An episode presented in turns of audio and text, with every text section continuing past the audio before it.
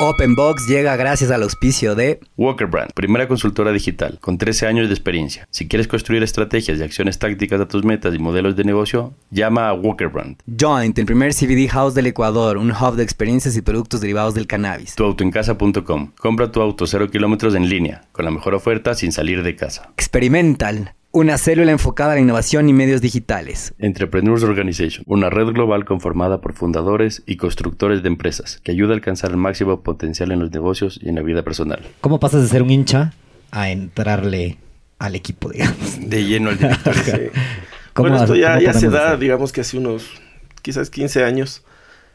Éramos de los hinchas con mi hermano que siempre en el estadio, Ajá. ustedes entenderán que no éramos muchos, entonces Y se conocían Entonces todos. Nos conocíamos entre todos y, y siempre estábamos ahí apoyando. Entonces, eh, una vez no me, me dijeron que si quería acompañar en un directorio. En esa época era Jan Radel el presidente y me dijeron, oye, necesitamos gente joven, quizás con nuevas Nuevas ideas, eh, nuevas opiniones. ¿Quieres venir como oyente a los directorios de- del club? Yo, Qué chévere. Chévere, o sea, Obvio. buenazo. No, no tenía voto, no tenía, pero estaba ahí sentado oyendo. Imagínate, para uno a esa edad y todo, oír Un directorio siempre aprendes. las, las, las tácticas que porque falló iba el director técnico, entonces hablaba, hacía su análisis del partido, eh, te enterabas qué jugador se iba a jugar, qué jugador no va a jugar, cuáles van a contratar, ¿no? Entonces era toda esa parte Como, o sea, como fan estabas en el backstage Claro. del fútbol. totalmente. Y así estuve ayudando y colaborando en lo que se podía eh, eh, un par de años. Después eh, el equipo ascendió y me pidieron que haga el evento de, de presentación del equipo que nunca se había hecho. Y como yo hacía eventos ahí con Marcelo Merino, no sé, él, él estaba también dentro de la, de la directiva en ese momento. Entonces me dice, Santi, ven, ayúdanos, haz el evento. Hicimos el evento ese año y de ahí me dijo, oye, ¿quieres incorporarte a la directiva? Yo, Hola y bienvenidos a un nuevo episodio de Open Box. Cada semana invitamos a los empresarios y emprendedores más duros del ring, donde nos contarán sus experiencias, fracasos y combinación ganadora.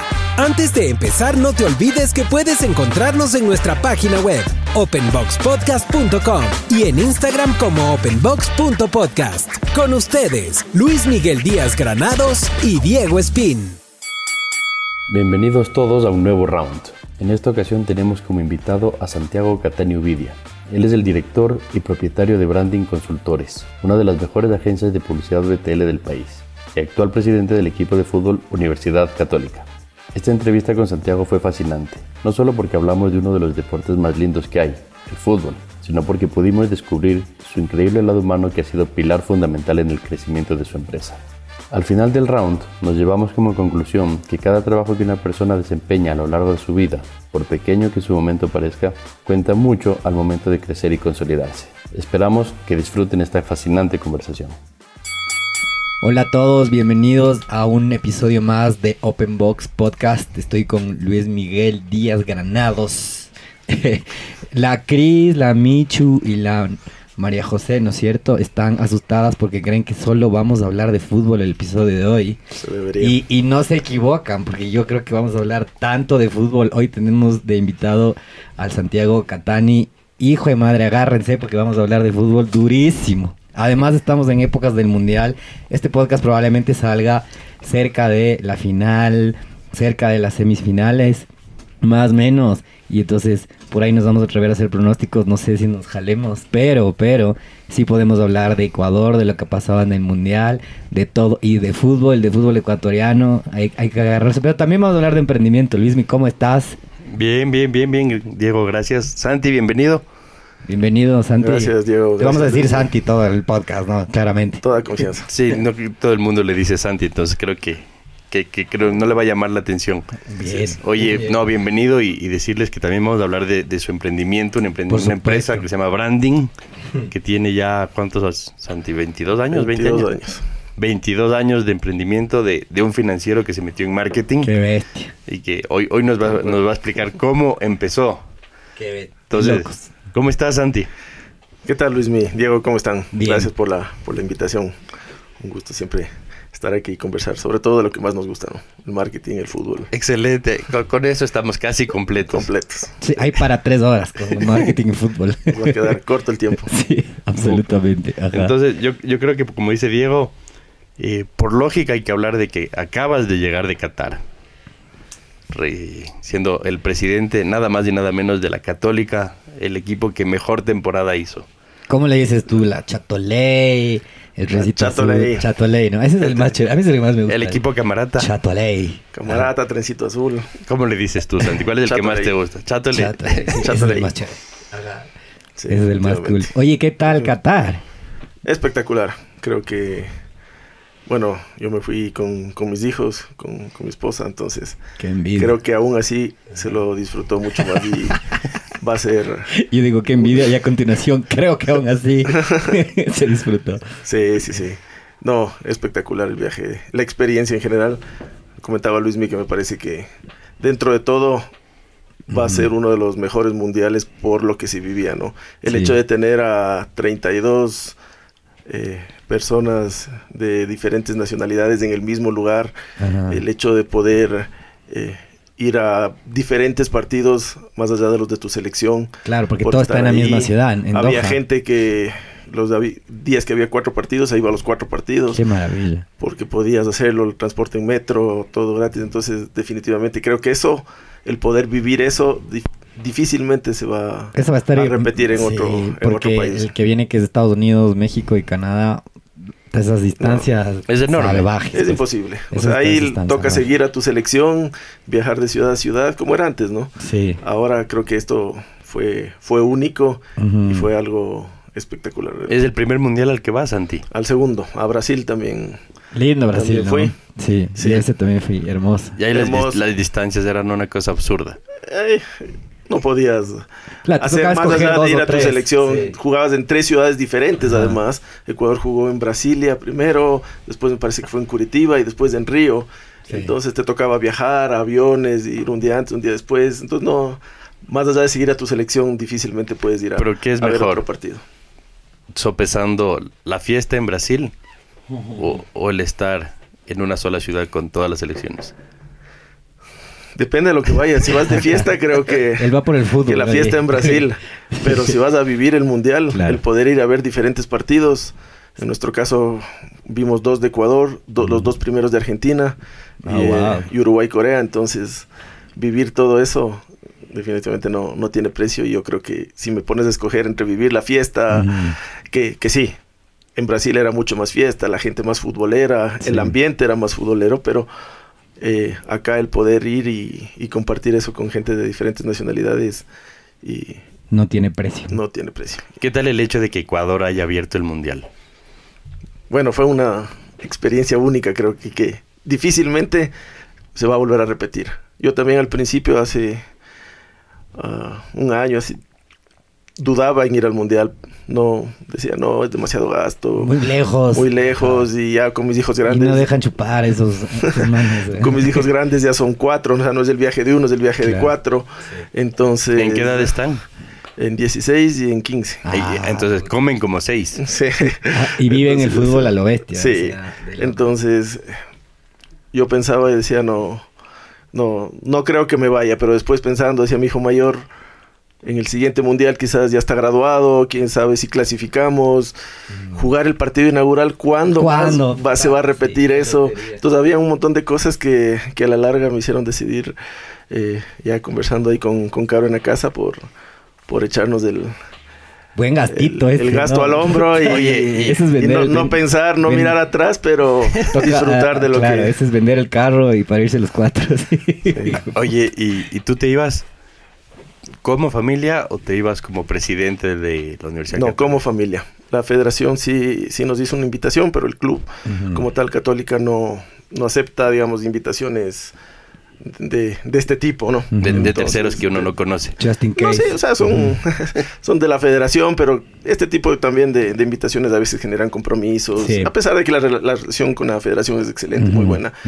Pero como política, Sí, digamos, sí, de- sí, como un club, best practice, eh, mejor. no se acepta estas invitaciones, entonces fue todo de manera personal. Y- y eso, eso pues pasa en las empresas también, ¿no? Sí, Finalmente. o sea, ajá. nunca aceptas ningún presente de nadie para no vincularte.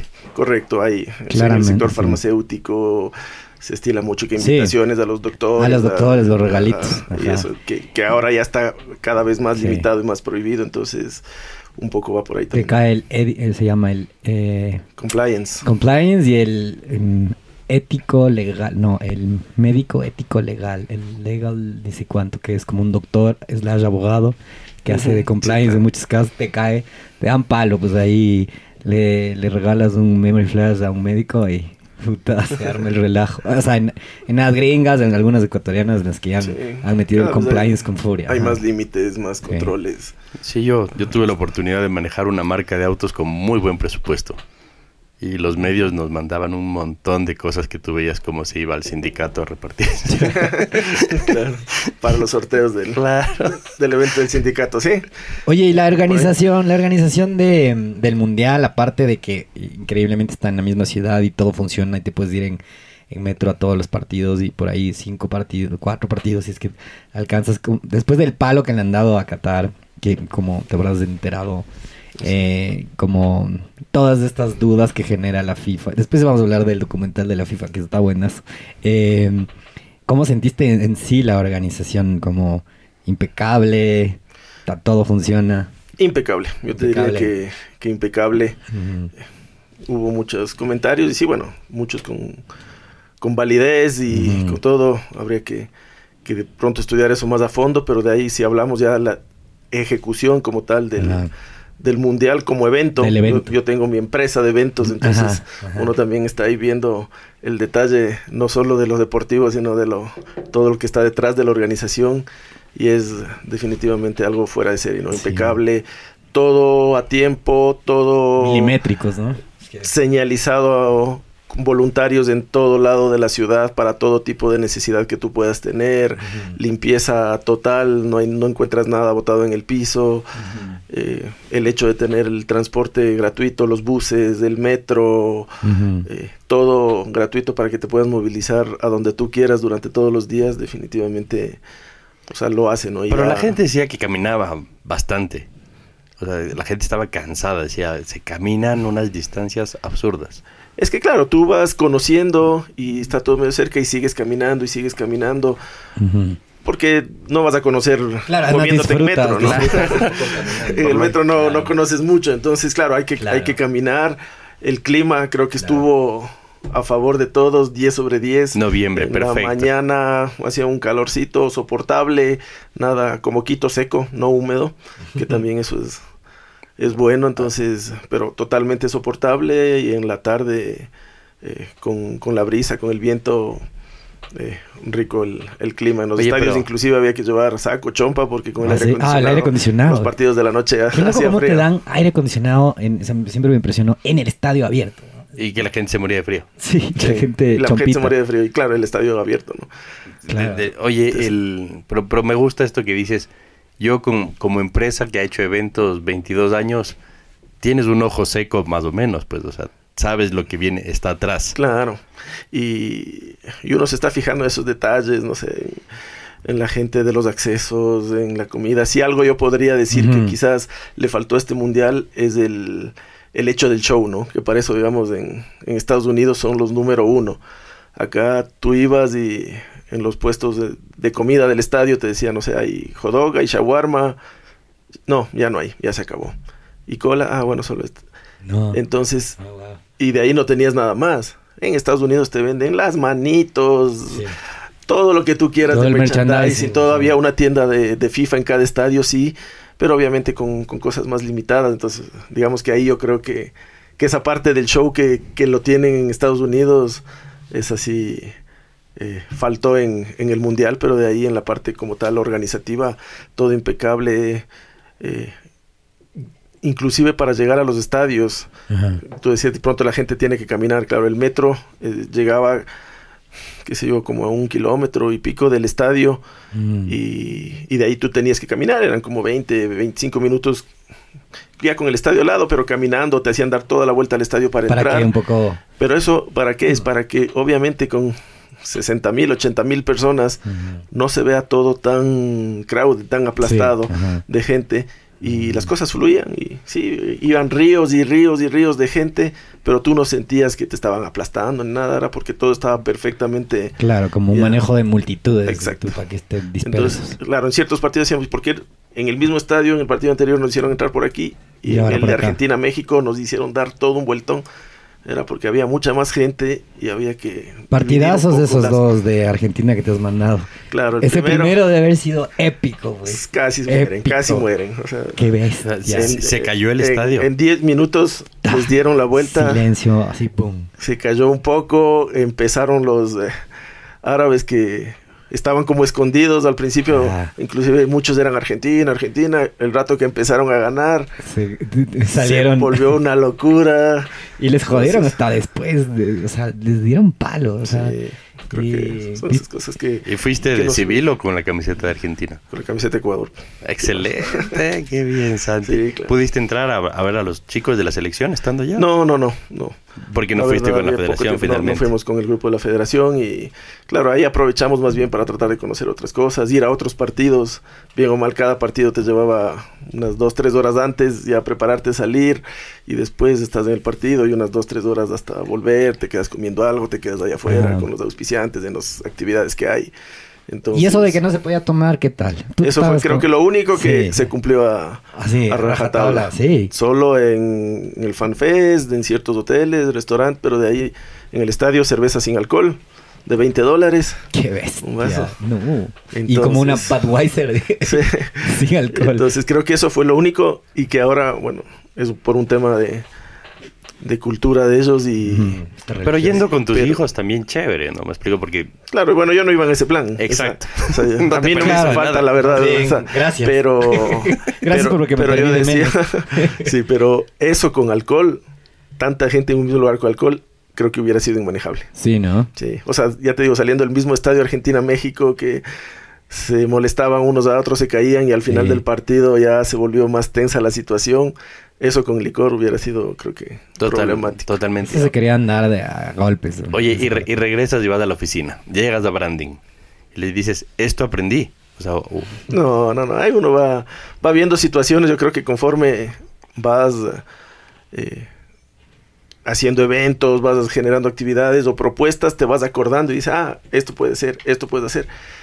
Pero así sí algo de decir, no, esto aprendí, esto vi un montón de cosas que estoy seguro que conforme vayan saliendo las cosas. surgiendo las propuestas, las ideas, uno va diciendo, ah, ve, esto había, esto no había, esto hagamos. Eh, Afinemos así.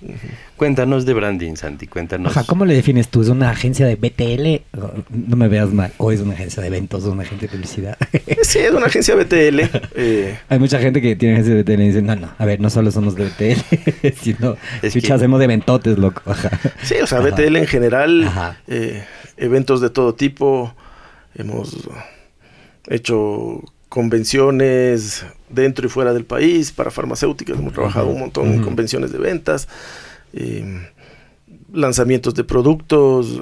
Ahora le contaba Luismi que esta semana que viene es la, la más fuerte para nosotros porque es las fiestas de Navidad de todas las empresas. Cierto. Tenemos eh, cuatro eventos Mm. en, en dos días, en tres días, entonces es, es la semana más fuerte del, del año para nosotros, porque todo el mundo quiere hacer en esa última semana Todo lo que su no fiesta hizo. para la empresa, ¿no? Esas son las navidades, Hace sentido, pues, por las fechas también. Claro, o sea, o el último viernes antes de Navidad es el a reventar. más solicitado de todos. ¿Con cuánta gente están ahora? ¿Cuánta gente tiene branding?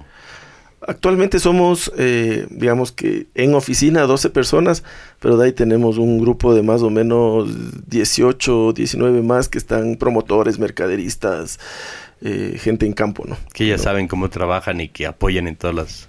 Sí, o sea, ahí están dedicadas a algún cliente en específico, eh, en punto de venta, apoyando, dando soporte, eh, promoviendo los, los productos de los clientes, entonces ellos están en, en campo, ¿no?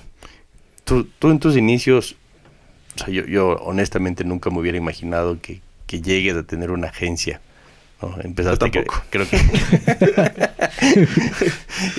y, y empezaste en Price, ¿no es cierto? Sí. Eh, sí, digamos, como primer trabajo formal. ¿sí? Yo desde que estaba en el colegio trabajaba los fines de semana. Recuerdo mi primer trabajo fue en una panadería por acá cerca, que era de los suegros de mi hermano, que ellos se pusieron. Mm. Entonces yo iba y el, el sábado y el domingo en la tarde atendía y ese fue mi primer trabajo mientras estaba en el colegio, fue en cuarto, quinto curso. ¿Y, y trabajabas porque querías, porque necesitabas? Porque las dos cosas, quería y necesitaba. Entonces eh, ya, ya se venía a la universidad, entonces necesitaba ir generando algo de, de ingresos y de ahorros, entonces empecé a trabajar ahí. Mi hermano trabajaba en AFS, que es de intercambios, entonces eh, durante el verano ahí también trabajaba, ayudando. Eh, eso fue como lo, lo principal. Después entré a, a la universidad y ahí con algunas personas que conoces, nuestro primer trabajo fue en el Supermaxi. Fuimos cajeros del, del Supermaxi en Cumbayá, Me encanta. con el, el Andrés Troya, no sé si lo ubicas ahí. El chess. Ajá, varios estuvimos ahí. Eso, me acordaba. Buena experiencia, ah. Buenísimo. Y hay un montón de amigos. Ah. Y además, claro, uno, ¿quién diría? Pero de cajero, ahora conoces un montón de gente que Sí, va sí. todo el tiempo y hasta ahora te encuentras, saludas y... Claro. Porque los conociste ahí, o sea, en el, en el Supermaxi. Y esa época, Cumbayá abría solo hasta las 6 de la tarde y el domingo mediodía. Qué no- loco. porque no había más... Pero, pero, más pero, gente. eh, está, está re bueno porque empieza, o sea, hoy hablamos que estamos sentados con el presidente de un equipo de fútbol que empezó a trabajar en cuarto curso en una panadería, que luego fue cajero en el Supermaxi, luego vas a la universidad, entras a Price, súper rígido, un montón de procesos. Sí, ese como te digo, claro, ahí el Supermaxi era fin de semana porque en la universidad todavía no, no teníamos el horario De Claro. trabajo. de trabajo que fue a partir del sexto semestre. Ahí eh, entré a trabajar a Price. Creo que fue una escuela espectacular. Fue en el área de, consultoría, realmente en el área de consultoría de recursos humanos, manejando toda la parte de, de salarios, la encuesta de salarios, eh, descripción de funciones, varias, varias cosas eh, diferente a la contabilidad que normalmente es el, fuerte de la... Lo más divertido. de la- Esos Eso. números divertidos, juguetones. Claro. Pero bueno, yo estuviste estaba en- en estudiando finanzas. en la Meca, yo ¿no? estudiaba finanzas. Sí, claro. Me especialicé ahí. Bueno, estudié administración de empresas, me especialicé en finanzas y, y trabajaba ahí, pero mi sueño siempre era trabajar en Coca-Cola. Yo era de los Mm, mm. Pero llegas a Coca-Cola de en el los 96. que coleccionaba todo, salía todo, tenía Los todos los ositos, vasos, las todo, botellitas. El yoyo. todo, todo. Yo tenía los ositos blancos. esos. No, porque El osito que era alcancía, los vasos de todas las, todos los de vasos. cubiertos, las cosas, todo, todo. Yo, yo, yo llegué al yoyo.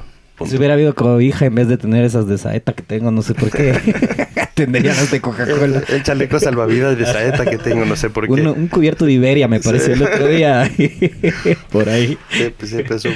Pero, ¿por, por qué era tu sueño llegar a Coca-Cola? O sea, me encantaba la marca. Claro. O sea, Sí. Me encantaba la marca. Desde una log nunca- marca esa. Sí. Sí, Amada. entonces, como que qué chévere trabajar ahí, cómo será ahí, qué, qué será. Y, y estando en Price, eh, uno de mis clientes, digamos, en, en el área de consultoría era Coca-Cola. Mm. Entonces, le visitaba frecuentemente para las encuestas, para tal. Y ahí, digamos, empezó una relación, me conocieron con Arturo Muñoz en su momento, él manejaba el área de recursos humanos, entonces me llamó para entrevista y, bueno, sin pensarlo dos veces. Mm. me- Esa- esas fui cosas para que allá. pasan que al proveedor le quitan un empleado, ¿no? Pero Y me voy al área de, de presupuestos de Ajá. marketing, o sea, el área financiera, pero dentro del área de marketing. Ya. Ahí todo el área de marketing tiene sus controles, sus presupuestos, entonces yo era el encargado de ver que todos los gastos que hacían Mm. eh, estén dentro del presupuesto, cargar a, a los debidos centros de costo y, y que eso se vaya ejecutando y si se Ujú. pasan decirle ya no pueden seguir gastando más. Ah, era, era la persona que todo el mundo quería entonces. Ese es el se financiero pasaban, el que, que no ajá, quería. que los de marketing odian, el, de- el Exacto. financiero. Ese es el financiero ese que no nos deja pasar el Pasarse un poco presupuesto. más, exacto. Y de ahí, ¿cómo, cómo es el salto? de- ya estás en la multinacional, ya empiezas a aprender. ¿Por qué decides emprender? Es que no, bueno, no fue tanto una, una decisión propia, ¿no? Excelente. Eh, al- a la larga creo que a veces cuando dicen el tren no pasa dos veces, creo que en esta vez me, me sucedió a mí, yo estaba feliz, luego me, me cambiaron al área de ya de marketing como tal, de trade, manejando eh, uno de los canales de distribución ahí en Coca-Cola. Y ahí ya me involucré, digamos, en el área de, de marketing como tal. Y mi hermano trabajaba en... ¿Cuál de todos los hermanos? mi hermano José, mi hermano es un medio hermano mayor de todos. ¿Cuántos, cuántos son ustedes? Eh, es mi hermano José, que es el mayor de todos, y cuatro hermanos que quizás son los que conocen. Todos son hombres, todos, ¿no? Todos son hombres. Qué loco. Entonces. ¿Tú eres del menor? Yo soy el menor de todos. Ok. Claro. Es que en este caso, claro, el, eh, mi hermano José era mi hermano de parte de padre y éramos cuatro hombres. Entonces él siempre cuando había vacaciones, cuando había algo, le traía a jugar con nosotros. Porque estábamos ahí, Claro. bueno, más que conmigo, con mis hermanos mayores, ¿no? ¿Cuántos se llevan de, de- de- de Entonces- diferencia Entre entre los hermanos? cuatro años, eh, tres, dos y cuatro años con mi hermano Diego. Puchigas, ves un montonón en- en- entre el primero. Como, como los muñequitos chinos de esos, uno tras de otro. Buenísimo. Entonces, él trabajaba en Motorola, en la parte de radios, y me dice una vez, mira, vino un agente de Motorola Celulares de Perú, eh, me llama por teléfono, yo estaba en Coca-Cola trabajando hasta ahora, me acuerdo exactamente en el escritorio, en qué momento y todo. Y me llama, le digo, ¿qué fue José? Me dice, bien, aquí estoy con la persona de, de Motorola de celulares de Perú, que viene y está buscando una empresa justo como la tuya. Y yo en ese momento tenía una empresa, no sé, ¿te acuerdas, Luismi? Con la gente de la universidad, con el José, con la Pau, que era Gift Express, Mm, Giftco, sí, sí, sí. que era una empresa, hicimos como un proyecto Ajá, de la ajá. universidad, una empresa que era entrega de regalos a domicilio. Esa no era la que tenía el pollito que bailaba. en- Exacto. Yo sí me acuerdo. Que te hacía las tarjetas cantadas, que eran eso, que te Qué hacían un montón de cosas. Ah. O que levantábamos la base de datos y te llamábamos mañana, es aniversario, Luis, no te olvides, mándale. Mándale esto, algo. esto, esto, Sí, sí, sí. Y, eh, eso que éramos nosotros. El primer, buen- el primer buen CRM, emprendimiento, el primer ajá. Facebook que te recordaba Claro, el eso cumpleaños fue de tu el novia. primer Rappi Favores.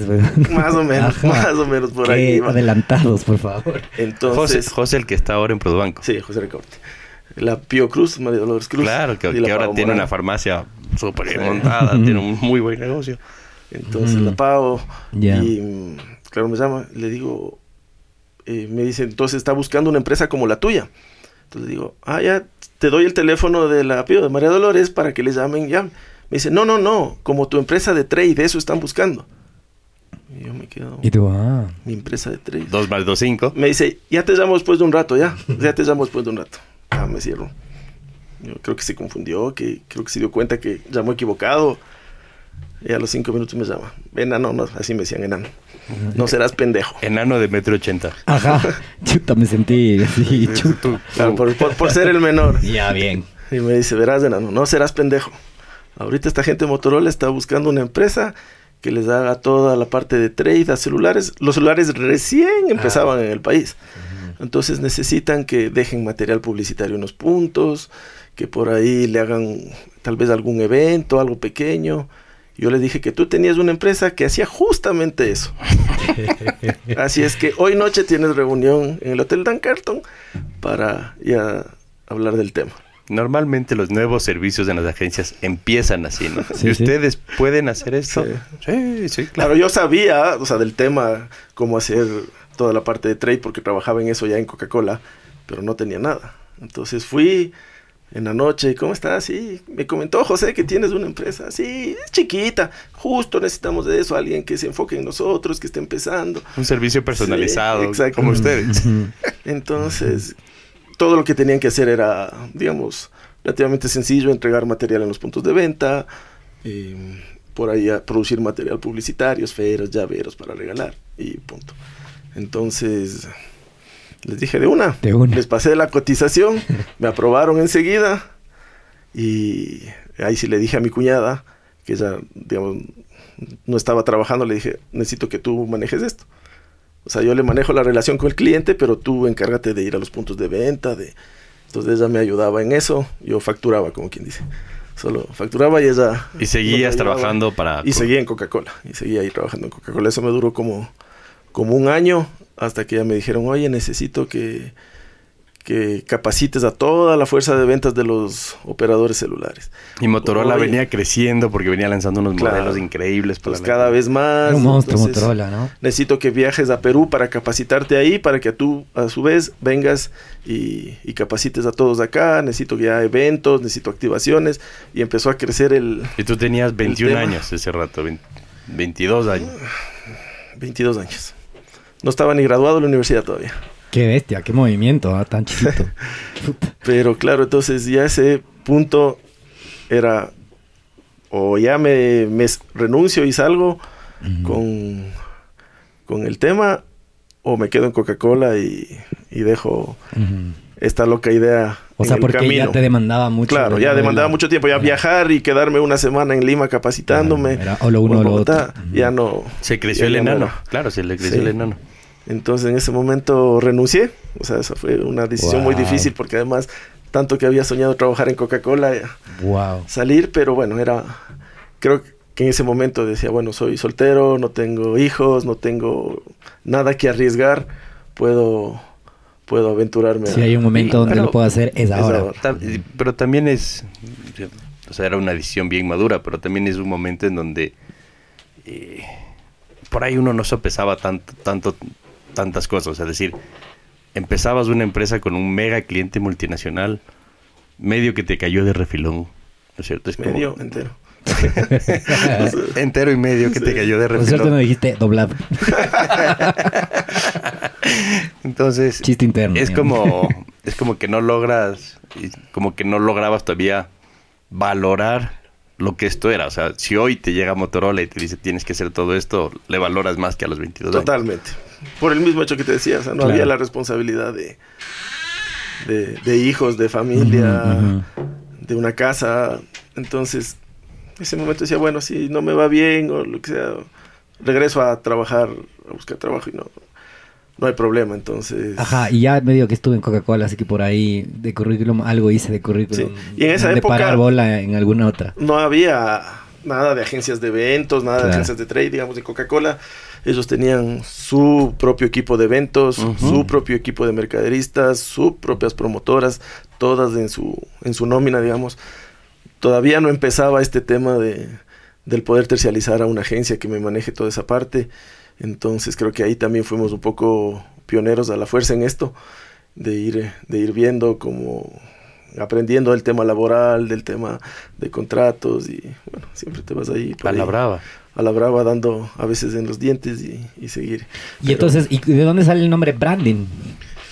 después, eh, después de estar un par de años yo solo con, con, con Motorola, vimos ya la oportunidad porque esto seguía creciendo y yo seguía ahí hablando con la gente de Coca-Cola y estaba ahí trabajaba con, con Felipe Vetter y con Silvio Morán en el área de marketing de Coca-Cola. Y ellos decían, oye, si hacemos esto, pero ya para otros clientes, o sea, te está yendo bien, hagamos yendo para bien. otros clientes. Felipe Felipe y Silvio estaban en ese Es- rato en, en Coca-Cola ajá. Y Felipe era gerente de marketing. Mm. Entonces dice, oye, y si hacemos esto, yo tengo por ahí unos amigos en industriales, en otros que pueden querer. Le digo, bueno, hagamos. Entonces ahí decidimos asociarnos entre los tres Oh. y, y crear una empresa. Y ahí fue que, bueno, entre- dando nombres, sí, pero ¿qué hacemos? Promover marcas, es trabajar con marcas. Eh, queremos ayudar a que las marcas puedan llegar a, a los consumidores. tal. Entonces, por ahí por el tema de, de marca salió el nombre branding. buenísimo y Felipe llega a tener su propia agencia en algún momento no que creo que Eso es después. Nos asociamos, trabajamos y en ese momento eh, nos llaman de Norlop, de la agencia de publicidad Ajá. Norlop Thompson, que era gigante Enorme. enorme. Y dicen, ¿saben qué? Estamos queriendo abrir una agencia de, BTL. de, de BTL que se llamaba Norlop Connect. En-. Entonces necesitamos alguien que maneje, o sea, alguien que sepa cómo hacerlo. Asociémonos. Nosotros tenemos los clientes, porque ellos Usted, tenían los clientes de la agencia de publicidad. Y los como internacionales, los que van Claro, era- como regionales, di tú. Ajá. Ajá. Sí, ahí trabajamos con Unilever, con Xerox, con un montón de, de clientes de ellos. Nosotros tenemos los clientes, ustedes tienen el know-how. Asociémonos en Connect, vamos a medias y vamos adelante. y ese Entonces, eh, y ese a medias terminaba siendo precio de venta menos costos lo que queda a medias A medias. Entonces ahí llevábamos como una contabilidad independiente de, de todo lo que era Connect, que luego fueron sumando otros servicios, había un call center, habría relaciones públicas, entonces eso, digamos, no, no entraba dentro de lo nuestro, pero seguíamos ahí trabajando. Lo que nos ayudó mucho porque empezamos a tener contacto con muchos otros clientes y que tú sabes, a la larga está en Xerox, luego el de Xerox se fue a otro lado Sí, y ya coge y te sí, llama, el de aquí se fue acá y, y te llama y todo se vuelve... Claro, es- puro network. Puro referido. Oye, pero... Y ahí estuvimos, creo que tres años trabajando con ellos Ajá. Y después eh, estaba Felipe, pero él no trabajaba con nosotros, solo Silvio y yo trabajamos ahí en, en Connect y Felipe era solo socio.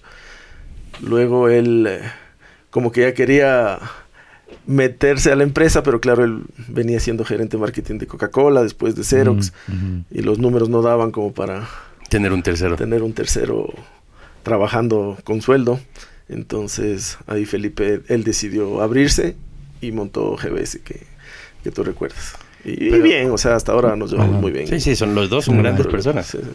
El, pero medio que tocado por las estrellas, ¿no? Porque imagínate, sale Motorola, entra Norlop, que era el monstruo, y terminas dando en un nicho que, que no habían agencias, y de pronto estás trabajando con Unilever, que hoy todos nos quisiéramos trabajar con Unilever. Y empiezas a trabajar con Xerox, o sea, eran las marcas de la época. Sí, claro. Bueno, y eso sí es todo clientes de ellos. Entonces, también viene mucho aprendizaje ahí, porque claro, estas marcas internacionales ya vienen con, a veces con sus ideas, con sus eh, estrategias y, ah, ve, qué, qué interesante hacer esto. Ideas locas de activaciones, cosas que aquí no habían. Entonces, a nosotros nos tocaba ya empezar a ejecutar, implementar y creo que fue un- una escuela brutal el estar ahí. Y después sí, ya Norlop también dijo, ya tenía como Ya medio cachó, armado ya y cachó, dijo, ajá, es claro, clásica. ¿por qué voy a compartir la Sí, mitad sí, si son mis clientes? Eso es normal. Sí, Nos ha pasado a todos, ajá. Y bueno, nosotros también, bueno, ellos aprendieron de nosotros, nosotros nos beneficiamos de, de ellos y, y al final ya nos abrimos y, y seguimos nuestro, nuestro rumbo. Pero ahí ya con una cartera, digamos, de, de medios clientes que te decían, ah, no, yo quiero trabajar contigo porque yo trabajo con X persona. Si ya te vas, ayúdame tú. O sea, y, y- y eso es lo que conversábamos un poco previo a la entrevista en donde hoy Brandon tiene 22 años y, y en el medio habrán pasado 200 personas, si es que no es más en nómina. Sí.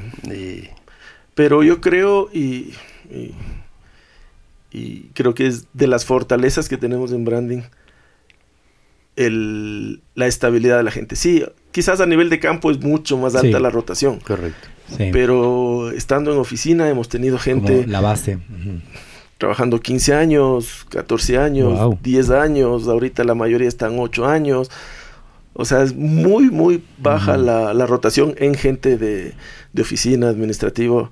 Y, y realmente creo que es porque entre todos valoramos más la parte humana, ¿no? O sea, siempre está la persona por delante ante cualquier cosa que, que pueda suceder y, y no, no, el objetivo, si bien es cierto, es una empresa que, que busca su utilidad y su rentabilidad y todo, creo que para branding lo, lo importante es que también los empleados estén bien, que estén bien pagados, que estén pagados a tiempo, que si trabajan horas extras se les pague ese tiempo extra, noches, en nuestro caso fin de semana. Entonces fue así y es un tema que, que quizás después de pandemia, ok, quizás no se paga extra, pero te damos tiempo libre entre semana. O sea, compensar de alguna manera, pero, pero que sea justo para, para todos. Y creo que eso ha, ha funcionado bien y, y, es, y la estabilidad de la gente ahí está un poco la, la muestra de que, digamos, todos estamos contentos con lo que hacemos. ¿no? Pero esto parte más de un tema de que creo que los valores de los dueños son así. Y, y se transmite, al, a, o sea, se, se, convirtió en un valor propio de la empresa también. Sí, definitivamente sí. Yo te diría que, que sí, porque hemos ido creciendo y haciendo camino al andar. No es que cuando creamos la empresa dijimos, estos son los valores, así va a ser, estos no, sino que hemos ido ahí moldeándonos y creciendo en el camino con sus altos y sus bajos, pero eh, definitivamente la parte humana y eso es un poco también lo que ahora en que, que me ha tocado estar en Católica también he tratado de, de seguir manteniéndolo, ¿no? A veces muchos hablan de que el fútbol es muy impersonal, de que Ajá. es puro, puro dinero, puro interés, donde más banda, pero, pero bueno, uno se da cuenta que también cuando le pone la parte humana al, al trabajo que hace, la gente también lo, lo valora. Sí, y ahí, y ahí el Santi acaba de tocar la punta del iceberg. entre, como que dijo al final, pero entre como que no hubiera dicho nada, ¿no? Lo mismo me pasa con la católica. Y lo que seguramente le está pasando a la gente que escucha es, ya, bacán, pero ¿y cómo terminaste de presidente de la católica? ¿En qué punto se conectan estas dos historias? Me encanta porque, porque como son como historias en paralelo que a veces podrías pensar que no están conectadas y eventualmente van haciendo sentido.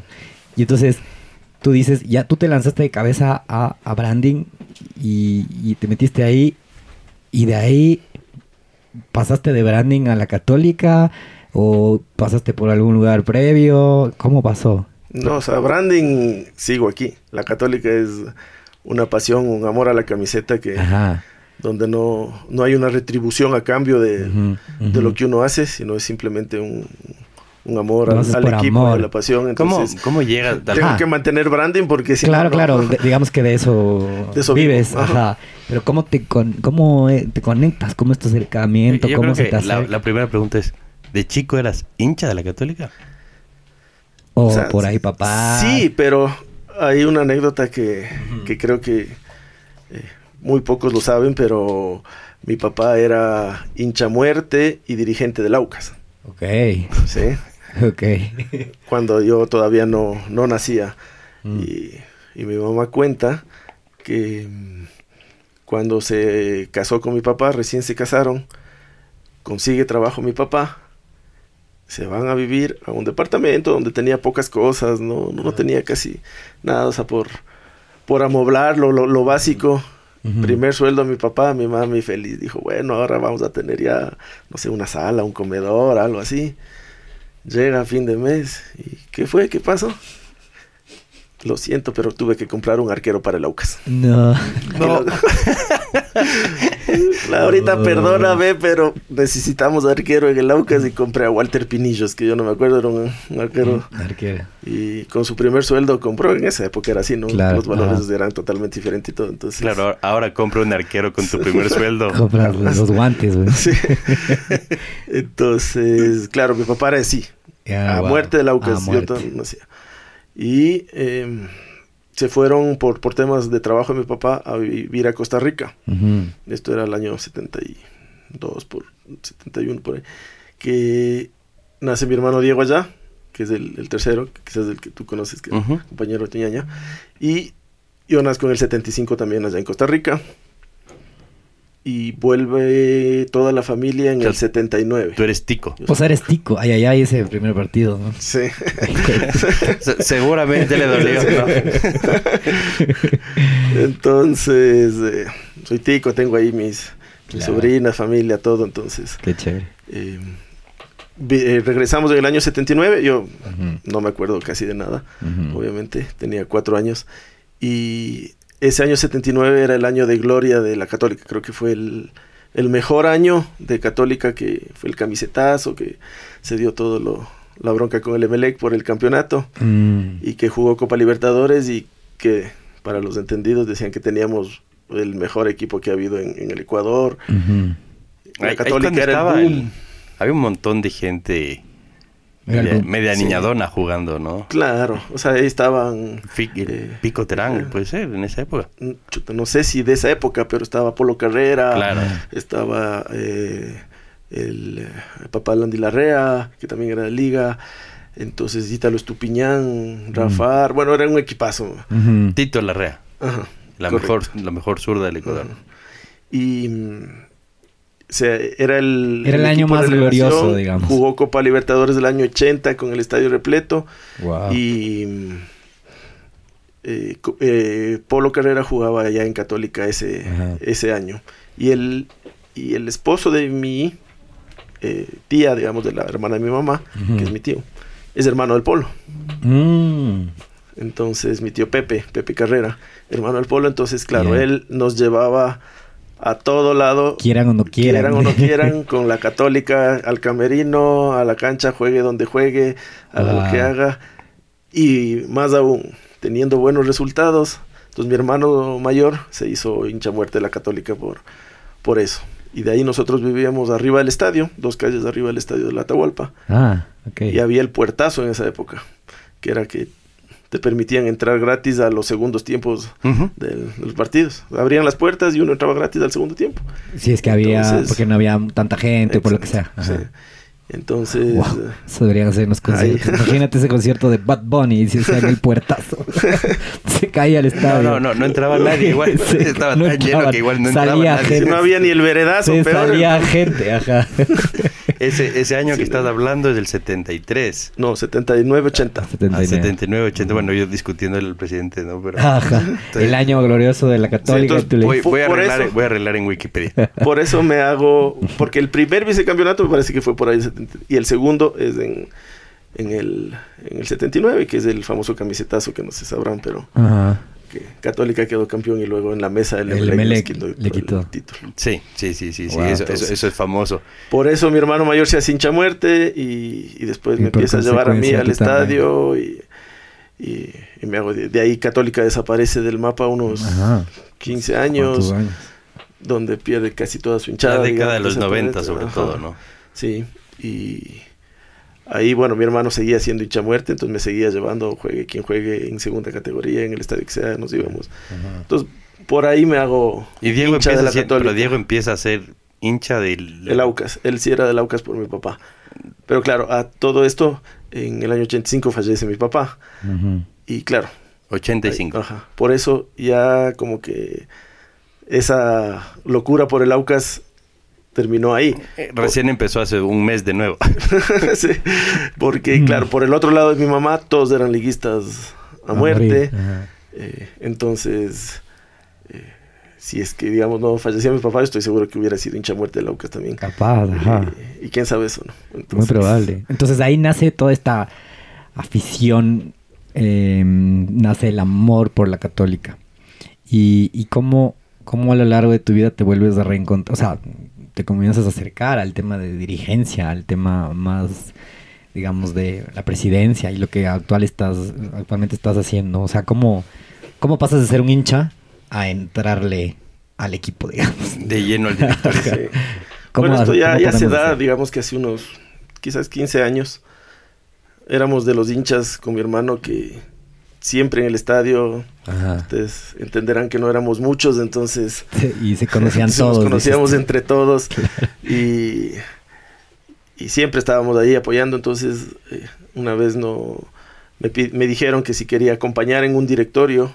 En esa época era Jan Radel el presidente y me dijeron, oye, necesitamos gente joven quizás con nuevas nuevas ideas, eh, nuevas opiniones. ¿Quieres venir como oyente a los directorios de- del club? Yo, Qué chévere. Chévere, o Claro. sea, buenazo. No, no tenía voto, no tenía, pero estaba ahí sentado oyendo. Imagínate, para uno a esa edad y todo, oír Un directorio siempre aprendes. las, las, las tácticas que porque falló iba el director técnico, entonces hablaba, hacía su análisis del partido, eh, te enterabas qué jugador se iba a jugar, qué jugador no va a jugar, cuáles van a contratar, ¿no? Entonces era toda esa parte Como, o sea, como fan estabas en el backstage Claro. del fútbol. totalmente. Y así estuve ayudando y colaborando en lo que se podía eh, eh, un par de años. Después eh, el equipo ascendió y me pidieron que haga el evento de, de presentación del equipo que nunca se había hecho. Y como yo hacía eventos ahí con Marcelo Merino, no sé, él, estaba también dentro de la, de la directiva en ese momento. Entonces me dice, Santi, ven, ayúdanos, haz el evento. Hicimos el evento ese año y de ahí me dijo, oye, ¿quieres incorporarte a la directiva? Yo, bueno, chévere. Te estaba hablando del año 2010. Puede ser, sí, puede ser porque ese es el año no, donde... no, no, perdón, 2008 que fue la primera. Porque as- a- ascienden, luego bajan de nuevo Ajá, y luego vuelven a ascender y se quedan. Sí. sí. Oye, el... O sea, a la, a la, a la tercera fue que, que ascendimos después de armar un equipazo en nombres en el 2010 me parece. No, el 2009, el 2010 descendimos. Que era Cristian Mora, que era, bueno, en nombres un equipazo y terminamos descendiendo ese año. Pero este tema que dices, no somos muchos hinchas, también tiene un pro. O sea, hoy que estás como dirigente y que estás presidiendo el club, también tienes un trabajo más tranquilo, ¿no? O sea, no es lo mismo que presidir una hinchada agresiva. O sea, definitivamente sí, claro. Hay, hay esos pros y contras, digamos. eh, desde ese lado, toda la, la presión de un equipo grande, de las barras bravas y de eso, eh, no, no, la, no la sufrimos afortunadamente. Eh, creo que la hinchada católica es, es poca, pero es muy fiel. Y culta. Además, eh, como te digo, o sea, yo salí de las gradas toda la vida y me conozco absolutamente con todos y sigo haciendo, sigo siendo amigo de todos. Entonces, eso también ayuda porque integra más y, y hace que las cosas vayan fluyendo mejor, ¿no? El, y, esta, y este amor por el equipo y haciendo dirigente, creo que has puesto más plata de la que has podido obtener porque te dicen, hagamos un evento, pero, pero era un club que venía apretado, ¿no? Claro, o sea, siempre aquí en, en Católica, si bien es cierto, digamos, tienes un, unos auspicios fijos, estables, con un muy buen presupuesto, digamos, tampoco es que, que hay plata de sobra y, y se rocha y si va, ah, bueno, aquí hay más, aquí hay más, no, ahí tienes que, que ver la manera de cómo solucionas el problema, ¿no? Y tienes No un, hay- un jefe grande, ¿no? O sea, bueno, ahí el doctor, el presidente vitalicio, es alguien que con un amor increíble al equipo, que tantos años que ha venido ahí apoyándolo con, con sus empresas como auspiciantes, y creo que definitivamente esa estabilidad es la que nos ha permitido ser ahora o llegar a conquistar lo que ahora hemos podido llegar a tener, ¿no? Llegar a terminar segundos en la tabla acumulada, siendo el sexto equipo en presupuesto del campeonato, creo que increíble resultado que, del año que- pasado. que habla bien, pero eso es trabajo de muchos años, no, no te digo que es de mi presidencia ni, ni nada por el estilo, sino que es desde hace muchos años de muchas directivas que vienen trabajando consistentemente, unos sufriéndola más por distintas razones, porque el equipo de trabajo administrativo tal vez en cierto momento era muy pequeño y bueno, y así todo va creciendo, todo se va formando y, y eso es un poco el, la visión que tenemos, ¿no? Queremos llegar, al, eh, queremos llegar a ser campeones, queremos llegar a- al éxito, pero que sea parte como fruto de ese trabajo sostenido de año tras año. No que sea, este año le voy a meter, no sé, 5 millones más de dólares y soy campeón. ¿Cómo se fondea un club? O sea, se fondea por auspiciantes, se fondea por socios, eh, qué sé yo, los tickets al estadio, y Principalmente camiseta. tienes auspiciantes, Ajá.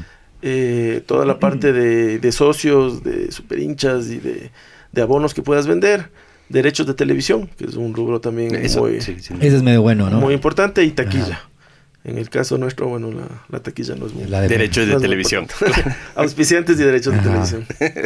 Excelente. ¿Cuán- ¿Cuánta gente conforma el equipo de Católica? Ahora yo estaba viendo una foto eh, de, de- ya del camerino y es una, una cantidad de gente absurda. ¿no? O sea, no son los 11 que uno ve en la cancha, no son los suplentes, hay un montón de gente atrás. Hay un montón de gente, Montón o sea, cada vez se ha ido profesionalizando mucho más el, el tema del fútbol, cada vez necesitas más gente, más especializada, el, el jugador ya también demanda también la situación actual, no sé, una nutricionista que antes quizás jamás veías en, Sí, en un sí. equipo o en un camerino, ahora está ahí, el- los analistas de video que, son los que graban todo y, y te hacen el análisis del partido y del futuro rival. eh, toda la parte de, de logística, coordinación, el chef, que la alimentación antes del partido, después Claro, del partido. Entonces es, es un grupo bastante Tema de importante. rehabilitación. Claro, los Claro. fisioterapistas, el médico. Justo hablamos hace poco en otro episodio con el Nicola Penti y él contaba que le tocaba, que viajaba inicialmente con el entrenador a todos los, a todos sus eh, torneos. Era un equipo de dos Era el personas. equipo de dos y a veces compartían habitación los dos, y como que habitaciones dobles. Y, y él decía que si en estas épocas hubiera pues estado, digamos que activo, si hubiera sido en esta época a la que le tocó, eh, tendría nutricionista, el de rehabilitación, Masajista, masajista, etcétera, etcétera. Ajá, Mm. eran, hubieran sido un crew ahí de seis personas. Sí, claro. Y me imagino que con, los con tantos jugadores de locos, pues tener. Es de, el- creo que la profesionalización de, del deporte, cada vez el fútbol, el tenis son deportes donde la inversión, donde los auspiciantes, donde se mueve mucho más dinero. Entonces Sí. necesitas también responder a una eh, a un nivel de exigencia mucho más alto y para eso necesitas también profesionales ya de, de todo tipo que antes quizás que también sean más caros. Veías. Ahora inclusive hay equipos, en nuestro caso, pero tienen dos asistentes técnicos, Ajá. o sea, el- es el director técnico, dos asistentes, bueno, el preparador físico o el preparador físico dos, o sea, tienen ya casi dos de todo Wow. porque vas Toca, Santi, el tema. ¿cuál- cómo, ¿cómo se escoge un técnico? Creo que es de las partes más complejas que pueden haber, ¿no? técnico y jugadores creo que es, es bastante complejo en el en general que a la larga tú puedes hacer todos los estudios todas las investigaciones verte todos los videos hablar con todas las referencias pero no termina de ser un un, un poco de suerte también el que el jugador Se acople. eh, se acople y termine rindiendo cuántos jugadores ha habido que han sido estrellas, Estrellas. y los traes a otro equipo y nada O se lleva Entonces, mal el camerino y, y se Claro. Hay, hay Pero- muchos otros factores que, que pueden influir en Eh, eso. Justamente pero- eso. ¿Cómo, cómo, cómo- o sea, ¿qué valoras más al momento de escoger un técnico? O sea, eh, sus logros, su capacidad técnica, eh, su liderazgo con la gente. O sea, eh, Católica, ¿qué es lo que busca, por ejemplo, al, al buscar un técnico? A ver, cuando buscamos un técnico y aquí digamos que hay alguien, un especialista en eso, que es Paquico Correa, Mm. el gerente deportivo. Él es, digamos, como el, el especialista y el que también maneja todas las herramientas de análisis, tanto de jugadores como de técnicos. Eh, entonces, un poco el tener el, el- el apoyo y el trabajo de él es como una, una garantía por su experiencia como jugador, su experiencia como director técnico y, y alguien que conoce mucho de fútbol. Entonces, digamos que las posibilidades de, de equivocarse teniendo a alguien de ese perfil al lado son menores. No te digo que nunca se va a equivocar o nunca nos vamos a equivocar, pero puede reducir un poco. ¿Qué es lo que buscamos en Católica? Perfiles que vayan un poco acorde al proyecto. No somos un equipo que puede salir a contratar grandes técnicos o grandes jugadores ya probados. Cuando hablaban este año de que Repeto salía de Uruguay y que Repeto venía a Católica, Ajá. un poco nos reíamos porque decíamos, o sea, viene Repeto y nos toca sacar a medio equipo para poder pagarle. Entonces, son cosas que no, No, no. no van con nosotros. Eh, si uno se fija en, el, en los últimos años, eh, hemos trabajado más con personas, quizás del profesor Rondelli, que era director técnico de nuestras inferiores, a él se le dio la oportunidad de ser director de primera, le fue muy bien. Ahora eh, Igor es, viene de, del área igual de inferiores de Independiente, entonces es gente que vaya acoplado al proyecto. Ajá. ¿Cuál es nuestra manera de seguir sobreviviendo? Es sacando jugadores propios de cantera. No podemos salir a comprar. Y, y ahí- Claro, y ahí claro. quería entrar porque, Sí. o sea, finalmente el fútbol sí termina siendo un negocio si es que los canteranos salen y terminan explotando y tienen un buen presupuesto por detrás. Por supuesto. el hoy ustedes manejan la- las inferiores propias de ustedes que creo que la sub 19 y sub 17 la estaban rompiendo de lo que vi O sea, en positivo no actualmente tienes desde la 11, la 13, la 15, la 17, la Wow. 19. Femenino, femenino también ya con, con inferiores. Wow. Tenemos un equipo filial. el San Antonio el San, San Antonio, Antonio. que eso bueno, es de este año, que era nuestro equipo de reserva, digamos, eh, que, que el año anterior quedó campeón, el 2021, del, del torneo de reserva nacional, y este año el- decidieron eliminar ese, ese torneo. y qué hacen con esa gente ¿Qué haces con esa gente que ya no tiene ni 19 años, Está. ni tampoco está todavía lista para jugar en primera? ¿Qué haces? Y es un grupo de chicos campeones, Qué bestia. entonces ahí... pero es- o sea el rato que tú presides esto finalmente manejas dices 13 15 17 19 mujeres eh, la filial el equipo profesional o sea es, es Es- un mon- te roba un montón de tiempo no Es un, un trabajo, obviamente no puedes estar eh, todos los días en todo. Personalmente yo sí trato de estar con el femenino, cuando puedo ahí con, con algún inferior, con obviamente con el equipo masculino, con la filial, acompañando también cuando, cuando puede. En este caso juegan de, de local en, en Ibarra porque era el equipo que pudimos eh, Es el comprar. San Antonio, ¿no? El San Antonio. Ajá. Eh, se acababa el plazo ya para, para inscribir jugadores porque empezaba el torneo de segunda categoría y, no- y era el equipo que estaba disponible, entonces ahí Bien. compramos ese equipo Ajá. y bueno, los chicos entrenan acá en Quito, se hace todo en Quito y viajan a jugar sus partidos. Y, y digamos que este año, siendo un, un año que dijimos, bueno, juguemos en segunda categoría ahí para que se vayan fogueando, que sea un primer año de aprendizaje, estuvimos a nada de ascender a la B. O sea, Wow. San Antonio se quedó por Mm. un gol que nos marcaron ahí. O sea, tienen un futurazo. Sí, entonces, Pero hoy, hoy están desempleados. No, no. o No. sea, ya se terminó el campeonato y siguen entrenando para el próximo año jugar igual el, el campeonato de, de ascenso. Ah, ah, ok. Entendí que se había eliminado toda esa categoría. Ese era el equipo de reserva de la Católica, el que ganó, quedó campeón. Y en esos años de 19, 20 quedaron sueltos porque Claro. a algunos genios se les ocurrió. Sí, porque claro, era para muchos equipos lo toman como un gasto. mm, Claro, tener un equipo de reserva que al fin y al cabo, digamos, o cantera o directo, dices. O sea, tienen que viajar, tienen que... ¿Para qué es un gasto? Ajá. O sea, quizás muchos equipos lo ven así, para nosotros no es así. Pero claro, nos perjudicaba porque se quedaron en el aire todo un, un gran grupo de jugadores. Y ¿no? buenos, claro. Y que, pues, como te digo, fue la sorpresa porque quizás no era el objetivo ascender cuando se empezó y terminamos casi, casi ascendiendo. Oye, ¿cómo hacemos si es que Luis y yo queremos, te escuché hace un rato decir, compramos un equipo? Eh, ¿Cómo se hace para comprar un equipo? O sea, más bien, ¿qué tal si queremos mañana hacer el equipo de Open Box? Un equipo, hay que, hay que acercarse a, eh, los equipos que están en AB, los equipos que tienen, que necesitan cierto financiamiento.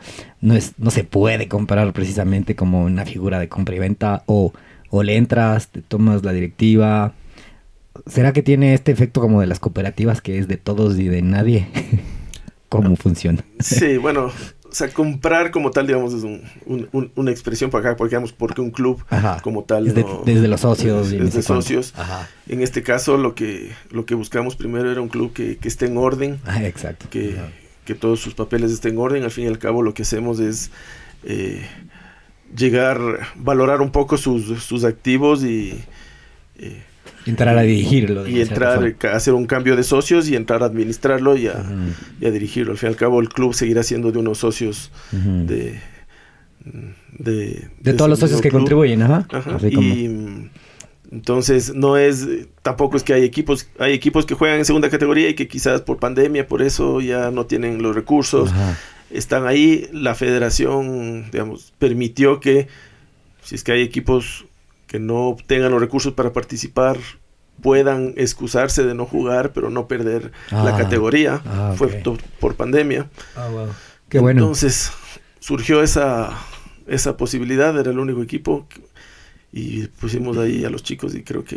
Qué fue bien. una- eso te digo, siempre de la mano también ahí de, de la visión de, de Paquico, viendo dónde, Ujú. cómo, porque claro, son sus jugadores, digamos, de, de esta categoría también, que, que no podíamos perderlos, ¿no? Dejarlos un año entrenando. Sin entrenar. ajá, Solo entrenando. Solo entrenando. No, pues es, es un gasto. Sí. Oye, y, y hablaste también del equipo femenino. ¿Cómo se, ¿Cómo se diferencia el equipo femenino del masculino en cuanto a logística, temas de entrenamiento? y ¿Tienen más cuidado con las chicas? O sea, es, es algo a lo que le prestan bastante atención y buscan luego que ese equipo salga a jugar internacionalmente. A ver, el equipo femenino nuestro ascendió el, el año pasado, o sea, el 2021 ascendió a Superliga. Eh, creo que era uno de los puntos que teníamos pendientes, el, darles impulso al, al equipo femenino. El 2021 se lo hizo, se empezó con un, un proyecto eh, dándole todo lo que necesita, lo que tú dices, o sea, tiene su propio cuerpo técnico, su propio Exacto. eh, área de, de médica, su propio, entonces dándole esa importancia que, que requiere el, el equipo femenino, ascendió y manteniendo un proyecto porque son chicas muy, muy jóvenes, la gran mayoría. Al igual que el primer equipo de, de varones, no salimos a comprar la mejor jugadora de aquí, la mejor de allá, sino tratar de ir De formando y de, de por ahí sí reforzar, pero con, con chicas más de proyección, más que eh, gente de actualidad. Entonces así fue y este año eh, clasificamos a los playoffs. eh, bueno, nos tocó con, con Independiente, que era un, un rival complicado y aún así estuvimos casi, casi perdimos de local, pero ganamos de visita y por un gol nos quedamos abajo. Entonces Qué Eso también nos, nos emociona porque es un proyecto que también va creciendo. Uno como responsable del club no puede fijarse solo en el equipo que vende, que es el masculino de primera, sino eh, realmente inclusive quienes más apoyo y todo necesitan son las inferiores, las chicas y, y un poco ese es la el, el orden que le estamos dando al club, a las chicas dándole el espacio que se merecen, dándoles cada vez más recursos para, para que puedan realizar su trabajo. Antes eh, creo que las chicas estudiaban en la tarde, al final de la tarde, casi solitas ahí en el complejo, se cambió, están estudiando en la mañana, entonces ya... Mm. Eso, eso Ya. es algo que ustedes también buscan, que los, que los chicos terminen al menos la secundaria, ¿no? Sí, tenemos chicos estudiando, eh, ahorita están 30 chicos viviendo, digamos, En el campus. en, el, en nuestro complejo, a quien se les da educación. ¿Dónde está el, En el la complejo? Armenia. En el Armenia. complejo, en la Armenia. ¿Y Entonces... para, para cuándo el ser- estadio? ¿El estadio para cuándo? El estadio para cuándo. Esa es una, una buena pregunta, creo que todavía tenemos que... O, o- o pongamos plata y remodelamos de la Atahualpa, básicamente. Oye, mucha gente dice que la Atahualpa es de la Chatoley, así por herencia, pero No, No, no, alquilamos cierto. igual que Alquila Nacional, igual que Ajá. Alquila América, ¿no? No, pero no, o sea, digo eh, que tiene más historia la católica en el Ah, Atahualpa sí. que algunos más. Sí, sí. Sí, no. Claro, es que nosotros hemos jugado toda la vida ahí. Toda la vida. Toda la vida ahí. Ese es home. sea, Ajá. Y, y no han hablado de remodelarle. No se dejan. ¿No viste Ah, que circulaba, bien. eh, hace, hace dos años circulaba este, este proyecto nuevo estadio brutal. olímpico? Era como los de Qatar, ¿no? O sea, o sea- con aire acondicionado. Un poco cuestionaron a un alcalde que presentó ese proyecto. Claro, le hicieron Sí. mierda. pues, Claro, que- fue en campaña justamente, entonces Ajá. perdió y hasta ahí llegó el proyecto. Ajá. y es que sales y, a la- y eran los baches, salías de la Atahualpa, ¡boom! al bache. Entonces Sí. la gente decía, hey. Claro, es que hay que, Sí, sí, sí. hay que ver un poco también, o sea, desde el lado Las de prioridades de- negocio, Ajá. o sea, cuánto te cuesta remodelar la Atahualpa, todo lo que conlleva eso. Para eso ¿Y quién hacen- juega ahí? Claro. Juegan Católica, Nacional, Mm. América, El- Ahora- el Quito jugaba. el Quito jugaba, pero entonces ya cada vez ya Liga se fue, Aucas se fue, entonces Pendiente se fue. Independiente se fue, entonces justifica tanta inversión. Claro. Ahí tiene que ir acompañado de un proyecto inmobiliario, de, de hotel, de restaurante, de algo, Ajá. porque estadio solo como estadio, Claro, no. Difícilmente. No, no generaría el retorno. no. Por eso creo que ahora creo que la, la tendencia son estadios más pequeños, Sí. de 10, Con una 12. especie de mall en un piso, digamos, circular. Sí, como donde realmente el tiendas. estadio sea secundario Claro, a para el lo fin que de pasa semana ahí. y para los partidos, el resto está abierto Porque todo el si día. no, es tener algo de ese nivel para que se abra dos horas a la semana, tres horas a la semana es... Hace sentido. Pero si hacen el estadio por la Armenia van a estar muy cerca ahí de, de- del Independiente. Estábamos en Se un- van a robar la hinchada ahí entre los dos. Estábamos ahí hablando con la universidad, ellos tienen un predio en, en Nayón. Sí. Uno de los, también de los pilares y de, de los objetivos nuestros era retomar esa relación con la universidad Claro, que, claro. que se perdió, se perdió totalmente y ahora afortunadamente nuevamente Qué bien. Estuvimos ya el año pasado, sacamos una mascota en conjunto, Bien. eh, vamos a hacer eventos ya en la universidad, entonces nuevamente hemos retomado esa esa relación con el lugar que nos vio nacer, el Claro. equipo finalmente nació de ahí claro. y mm, eso era parte importante, entonces uno de los proyectos es que en, en un terreno que ellos tienen en Nayón, algún momento se pueda construir un estadio o sea, para uso del equipo y de la universidad. Incluso creo que... Creo que la U se va ya. Ah, sí, Algo eh, así. lleva. Así dice. lleva 30 años yéndose. Ya, ok. Pero creo que el, el tema de camarata venía justo de un, de un sacerdote que apoyaba al, al equipo y que era de la, de la universidad, Claro, ¿no? él fue el que impulsó, el padre Virgilio Camarata. Camarata. era eh, de la universidad y al fin y al cabo el, el equipo nace por un grupo de estudiantes que se deciden, oigan, hagamos un equipo de fútbol, juguemos, nos fue bien, quedamos campeones de un torneo interuniversitario en Guayaquil y dijeron, oye, este equipo está bien. Y el padre Virgilio dice, bueno, entonces hagamos un equipo de fútbol. Y- Y de ahí nace, digamos, por eso Camarata. Ahí, ahí hay que interrumpirte porque es, es importante. Hace un rato decías, tenía una empresa que entregaba regalos y tarjetas cantadas que nace de la universidad y termina siendo branding con, el pasar de los años. el Santi López, que también le, le entrevistamos hace poco, también dice, el Guairacinchi sale de un proyecto universitario. Y ahora tú vienes y dices, la católica como equipo sale de un proyecto universitario. O sea, son cosas que hay que fomentar, ¿no? O sea, A la larga uno creo que le toma muy a la ligera cuando hace algo en la universidad.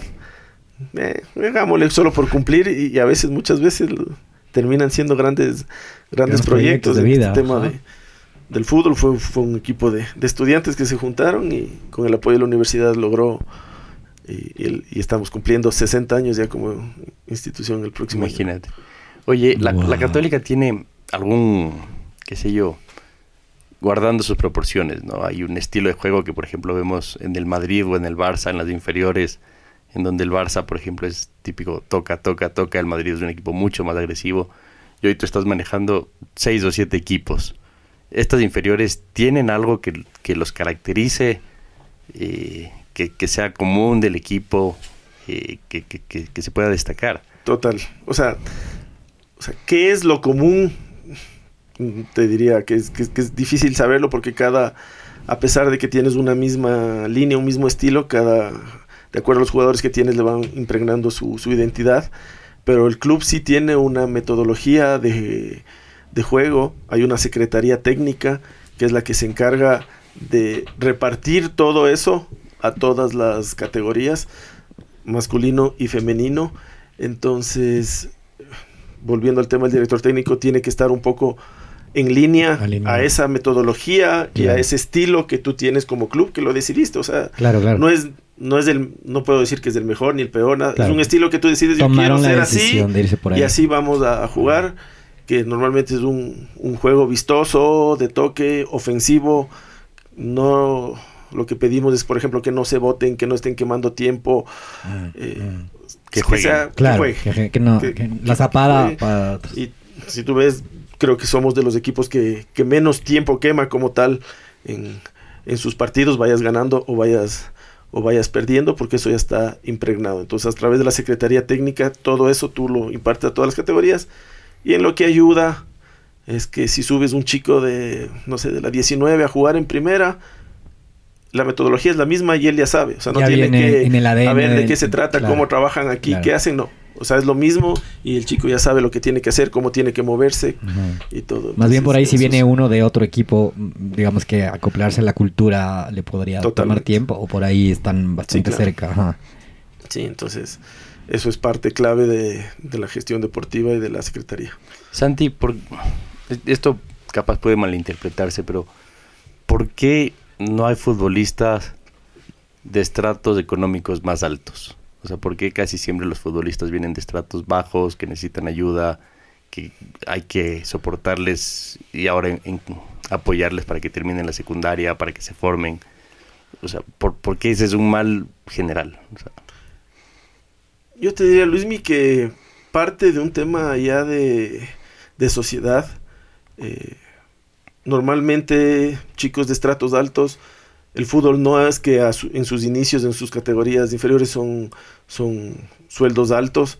Entonces quizás muchos padres dicen, "Chu, para que esté ahí ganando, no sé, 500, 800, no, no justifica. no justifica, va a perder la oportunidad de ir a la universidad, de hacer una carrera.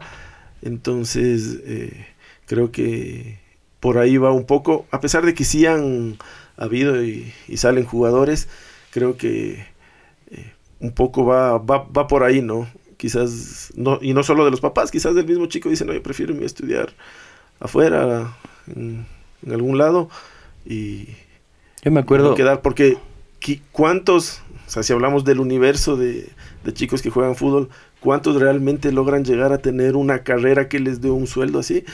El porcentaje es muy, muy bajo. Sí, o Entonces, sea, yo me acuerdo que tampoco éramos nosotros los grandes jugadores, pero podíamos y teníamos acceso a jugar y jugábamos bien. Y yo llegué a entrenar un par de, de- de- de semanas en el Deportivo Quito que tenía este complejo en el Carcelén. Y todos los miércoles entraba, entraba gente de provincia a probarse, y, y abrían las canchas y entraban a probarse y te pegaban sin miedo, ¿no? O sea, de- eh, él necesitaba el puesto, tú estabas ahí porque te gustaba jugar. Así es. Y muchas veces él necesita el puesto porque él es el sustento de su, De- ¿no? de- de su familia, de, de sus hermanos, de sus papás, de sus abuelos. Entonces, claro, ellos se, se parten y, y al fin y al cabo creo que el, el objeto de, de un club de fútbol es ese, ¿no? un, un poco lo que vende y lo que se va hacia afuera es cuántos campeonatos tienes, que es, sí, es lo lindo, pero creo que más lindo es ver cuánta gente estás ayudando Mm. que viene, Qué que chévere. quizás nunca llegan a ser futbolistas. Claro. Quiz- Claro. La gran mayoría no llegan a ser, pero les diste una oportunidad Pasaron de ahí. estudiar, Sí. de tener una educación, una disciplina, forjarle de una manera. Entonces, muchos de los chicos graduados de, de, de nuestro campus, de nuestro proyecto, no llegan al primer equipo. Ujú. Y quizás ya salen del fútbol, pero ya salen con una educación. Y creo que ese es el, el verdadero sentido Y sanos. del, del, del deporte como tal, ¿no? Sí, qué lindo ser campeones y qué lindo ser todo, pero si socialmente ves cuánta gente detrás estás ayudando con, con todo lo que haces, haz de promedio unas 30 personas por categoría, Bueno, más, es bastante igual. más toda la gente que está alrededor de directores técnicos, preparadores físicos, esto, la, la gente que cuida la, la pensión, la alimentación, o sea, no son 30, realmente son- es un tema social el deporte locos, brutal. O sea, lo que pasa es que son, no son personas, son familias, ¿no? O sea, Así finalmente. El, yo, yo una vez tuve la oportunidad de conversar con, con Rodrigo Paz y, y me decía que una de las cosas que él más trataba de apuntalar en el equipo era el administrarles el sueldo. No, o sea, creo, creo que hay una nueva generación y, y hoy la selección de fútbol lo mostró, que son chicos mucho más capacitados, mucho más entrenados, tienen otra concepción, pero para la época en que, en este caso, Liga venía ganando, les administraban el sueldo, o sea, para que no se gasten todo. El, ¿Ustedes hacen algo parecido viniendo también de una escuela media financiera? Eh, tratamos de, tratamos de guiarles en, en temas de inversión, si quieren comprarse una casa, si quieren eh, tratar de que no se gasten.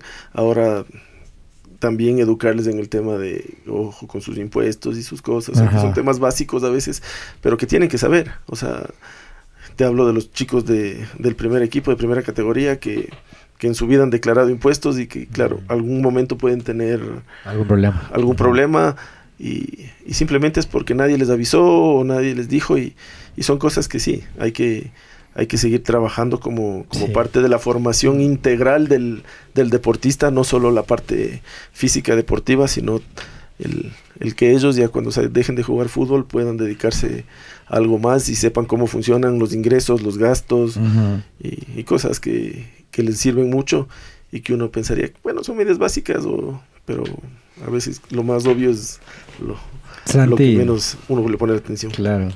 Santi, en, un poco en esta recta final eh, de este episodio, yo nos vamos a quedar con una pregunta cada uno. Entonces yo te voy a hacer la mía.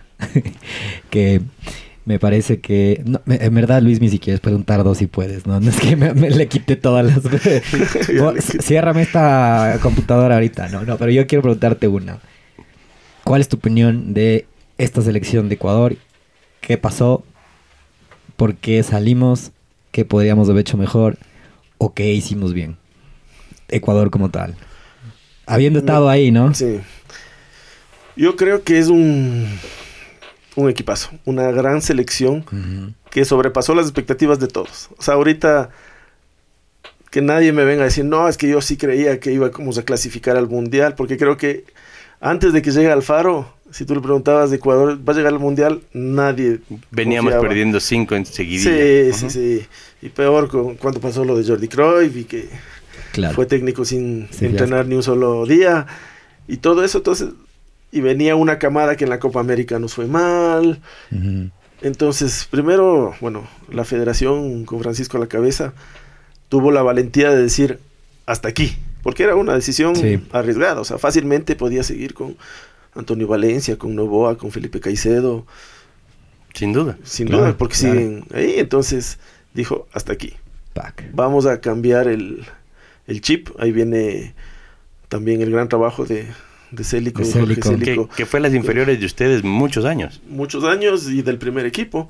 O sea, él Mm. lideró nuestra resurrección. Después ajá, del, la resurrección. del ¿no? ascenso, del último descenso, Ah. Creo que lo más acertado fue contratar a Jorge y Wow. él, él fue que desde dijo que vamos a, a intentar ascender, pero empezamos desde cero. No me vengan a traer jugadores, ¿no? vamos a empezar. Y él empezó un proceso, estuvo muchos años en Católica, le hizo un Muchos. favor enorme, casi ocho años en Católica, manejando desde las inferiores, desde eh, todas las categorías hasta el, hasta el primer equipo, dando un ejemplo. Y ahí se ve, o sea, él es un hombre de inferiores, él- es su pasión, es su... Sí. E- Es un hombre de procesos, ¿no? Sí. Claramente. O sea, le das un equipo grande y, y la gente le exige resultados de un equipo que si no tuvo un proceso no va a llegar. Así es. ¿no? No, él... Y eso que con nosotros también tuvo por ahí un par de, de tropezones en estos casi ocho años que estuvo, Claro. pero hay que también saber a- aguantar y se levantó y nos dio resultados, clasificaciones a Sudamericana que no se habían logrado. Entonces ahí empezó esto, o sea, creo que y Alfaro cuando llegó también el decir, para un técnico tampoco es fácil, ¿no? Ok, me voy a arriesgar con los chicos, pues está jugando su Claro, prestigio. claro. Todos Se, se llevó a uno del Imbabura, ¿no? Se llevó a uno del Imbabura y fue de los pocos está. suplentes que jugaron. Se, se está jugando su prestigio y decidió irse. Entonces yo creo que eso es lo que más hay que valorar, porque Sí. si algo decía, y yo me considero entre ellos, es que decíamos, ese equipo del, de Jorge Célico del, del Mundial Sub-20 tiene que eh, entrenarse esta eliminatoria para llegar bien a la próxima y clasificar al siguiente Mundial. Nadie esperaba que clasifiquemos esto. Y llegar al Mundial Y- como llegamos. O sea, se adelantaron, dices. tú. Sí. Se adelantaron yendo al mundial clasificando porque estaban pensados para el siguiente mundial. Sí. O Yo sea, ¿tú crees que el siguiente es nuestro mundial? Yo creo que sí, porque van a haber eh, chicos mucho más maduros. Claro. O sea, yo creo Claro. que esta vez que nos falló, creo que a pesar de que el profe Alfaro fue muy claro, decir no hemos ganado nada antes del último Ajá. partido con Senegal, hay que estar tranquilos. La cabeza de los chicos son chicos de 20, 21 años, 22 años, vuela, o sea, Claro. o sea, el mismo Espuma. hecho Sí. que, que ya todo, el, ya, ya no es solo en Ecuador, que todo el mundo habla de ti, hablaba, veías allá, conversabas con gente en Qatar y te decían, Ecuador, Ecuador. qué equipazo, qué Sí. bien Ecuador, que, o sea, era a nivel general y si hasta ahora preguntas dicen, quizás de los más injustos que han quedado eliminados. La que Ecuador. más dolió, creo, ¿no? O sea, creo que genera- generalizada la, la- Hablando como la ecuatoriano. eliminada de... Sí. No, es que yo creo que inclusive, es que te das cuenta en redes y, y- y- y en TikTok, ¿no? en todo lado, que la gente le dolió la salida de Ecuador. O sea, Sí. como que fue una decepción más generalizada que solo de ecuatorianos. Aparte, nos expuso el primer partido, ¿no? Y hicieron un partidazo. Sí, sí. Y contra Holanda igual, o sea, todo el mundo, teníamos que ganar ese partido y no entró la pelota ahí. Fue offside, dices tú. O sea, de que fue offside, fue offside. De que era pitable o no era pitable, te digo Claro, también que no era pitable. Porque claro. sí. O sea, él inclusive se queda y ya cuando el arquero está volando al otro lado, cuando la pelota va al otro. O sea, no, no es Claro. que le interfiere ni le... Pero el que estaba adelantado, estaba adelantado. Oye, O sea, entonces, resolviendo lo que acabas de decir rapidísimo, no estaba, o sea, no se esperaba que lleguemos a este mundial. Este era un proceso para el siguiente.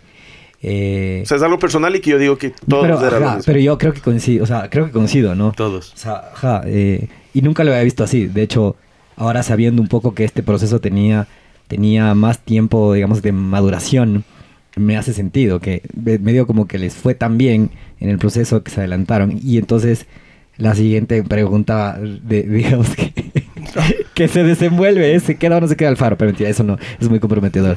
Dale, No, mismo. eh, Para mí tiene que quedarse. Ajá, ¿Ustedes tienen voto en que se quede o solo la federación? No, solo la federación. solo la federación. La comisión de selecciones y el directorio ahí, pero no.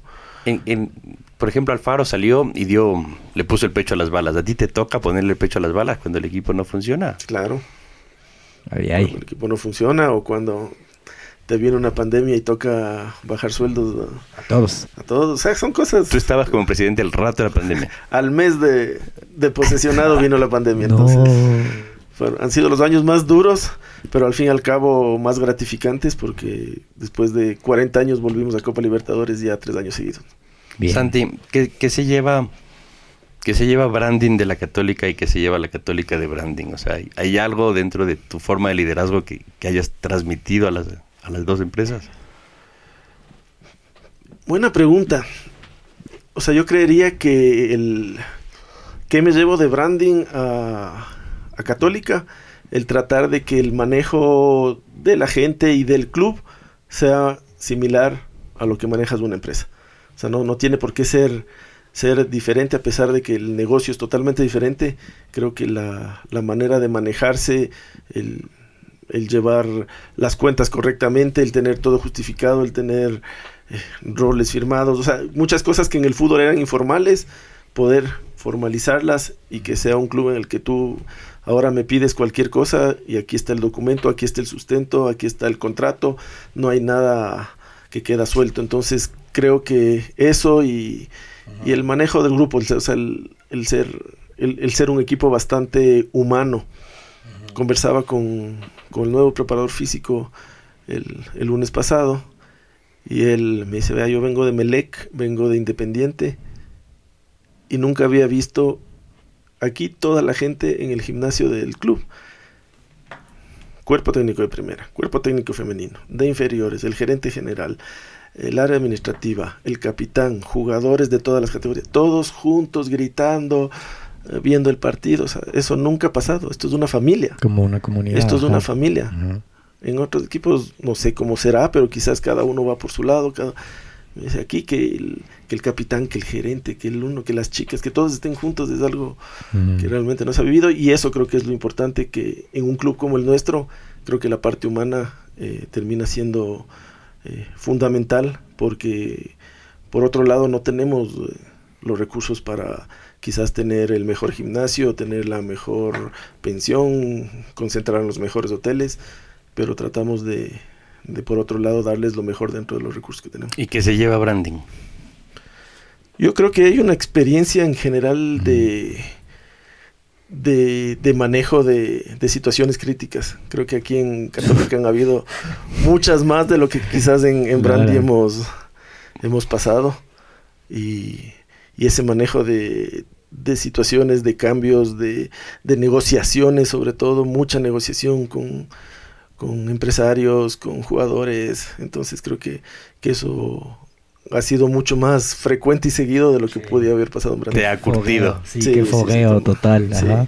No. Qué chévere. Santi, ha sido súper generoso con el tiempo tuyo y se nos hace tarde también a todos, creo. Y mil gracias por haber aceptado la invitación.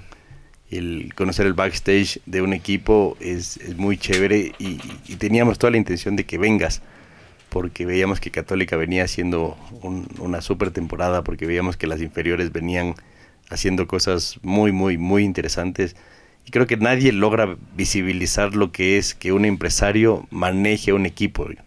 Y no, no es tan sencillo, ¿no? O sea, hoy tenemos varios empresarios uh -huh. manejando bien los equipos y creo que el futuro... Se comienza en los resultados sí. en, equipo, en, el, en el fútbol ecuatoriano. Sí, creo sí. que es clave. Sí. O sea, la, la diferencia entre cómo se está manejando ahora o cómo se venía manejando antes, sí.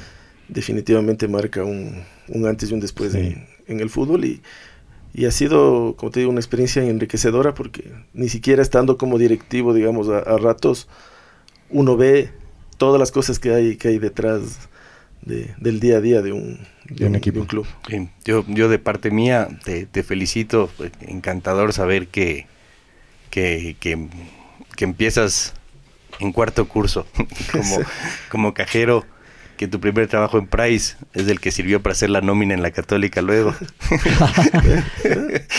¿Quién sabe, no? Funciones, sí. sí. Al, al, al, algo entró. Todo se aprende. No, en todo lado queda algo siempre todo positivo. lado se aprende. Que del emprendimiento universitario los nace que, una empresa de 22 los que años. escuchan este podcast aprenden algo. Sí. Algo aprenden. Algo, algo, ojalá, algo, algo, ojalá, algo aprenden, dejando, por favor. O sea, que del emprendimiento universitario. Porque aquí los dos aprendemos como locos. Pero lo importante también es que la gente que escucha, se, que escuche se quede con, al, con un par de perlitas de, de, lo que dicen nuestros invitados y ahora el Santi nos dejó un par de perlitas también ahí. Chévere aprendizaje. Bellísima. Y siempre preguntamos uh -huh. al, al, final de cada entrevista si tienes algún sueño, o sea, o algún nuevo logro que buscas tener en donde te visibilizas, qué sé yo, en cinco años, en diez años. Y... ¿Con qué sueñas? A ver, primero, bueno, sueño con con crecer con, con branding, hablando del, del lado profesional, que, que podamos dar esa estabilidad a la gente que al menos trabaja con nosotros, a la gente, a nuestros proveedores o algo, que, que branding siga creciendo y siga siendo estable para poder dar esa estabilidad a todos. Creo que eso es Qué lo más importante. No sueño con ser la multinacional número uno ni crecer, sino con seguir creciendo eh, normalmente, pero que ese crecimiento vaya acompañado de toda la gente que, que nos apoya y proveedores, porque al fin y al cabo en nuestro trabajo vamos de la mano también con muchos proveedores. Es, es chévere ver, no sé, Diego, si es que en cuenta que la gran mayoría de gente sueña cosas para el resto. Sí, sí. Y no sueñan sí. cosas para uno. Sí, sí. Y, y es chévere ver que, que le- la plata que se le ve que tiene el empresario o el emprendedor exitoso es una consecuencia de los valores, no necesariamente la persecución eh, a ciegas de quiero ganar este proyecto, quiero plata, quiero plata, sino que es primero los principios, los valores de la gente y, y el resto Ajá. llega. Y eso lo traslado también al, al lado deportivo, ¿no? O sea, el sueño decir, es en el fútbol, ¿qué sueñas? Por favor. ser campeón. O sea, ¿qué Vamos. más queremos ser? Ahora vas a la ser Libertadores. campeones con el masculino, ser campeones con el femenino. Y bueno, la- las inferiores sí, si bien es cierto, el, el objetivo es quedar campeones, pero el, el punto Ujú. fuerte ahí no es tanto el quedar campeón de la 16, de la 15, sino que esos chicos lleguen a, arriba, ¿no? Entonces ir formándoles de la mejor manera, pero el sueño es, es ese, ser campeón, pero como, como te decía en un inicio de, de la entrevista, que sea como parte del trabajo realizado. ¿Sí? Sin duda. Hemos venido Como un en sexto resultado, lugar, en quinto ¿no? lugar, en cuarto, en tercero el año anterior, en segundo en la acumulada de este año. Ojalá el próximo sea el primero ya. En, Sí. en orden cronológico eso toca, pero claro, es, es difícil, ¿no? Porque No en un golpe de suerte, sino en una consecuencia Sí, de ni trabajo. un golpe económico, porque como te digo, puedes decir, a ver, voy a poner 5 millones más de, algún lado, eres campeón, y al- Y- ha pasado en muchos lados que al año siguiente desciendes, pum, o dos años después desciendes. ¿De qué te sirvió? Sí. De- entonces, no. Oye, te vamos a comprometer con que nos mandes una camiseta de la Católica firmada por todas estas nuevas estrellas. Para en nuestro capítulo 300 poder decir, Bueno, nosotros le entrevistamos al que firmó aquí con el número Al campeón. exacto. Entonces, se- sería lindísimo. Gracias, Santi, por la entrevista. no, gracias a ustedes, ha sido un placer. Ha pasado el tiempo volando. Voló el ¿no? tiempo, ajá, voló Pero el bueno, tiempo. Cuando uno habla de lo que nos gusta, creo que. Ajá, maravilloso. Gracias Santi, gracias Luismi. Creo que con eso estamos, no se diga una palabra más. Bueno. Nos vemos en el próximo capítulo de Open Box. Adiós a todos. Chao, gracias chao. por escuchar. Open Box llega gracias al auspicio de Walker Brand, primera consultora digital con 13 años de experiencia. Si quieres construir estrategias y acciones tácticas a tus metas y modelos de negocio, llama a Walker Brand. Joint, el primer CBD House del Ecuador, un hub de experiencias y productos derivados del cannabis. Tuautoencasa.com. Compra tu auto 0 kilómetros en línea, con la mejor oferta sin salir de casa. Experimental, una célula enfocada a la innovación y medios digitales. Entrepreneurs Organization, una red global conformada por fundadores y constructores de empresas que ayuda a alcanzar el máximo potencial en los negocios y en la vida personal. Y bueno amigos, eso es todo por hoy. Recuerden que en el ring de los negocios puedes perder un round, pero la pelea continúa. Nos vemos en el próximo capítulo.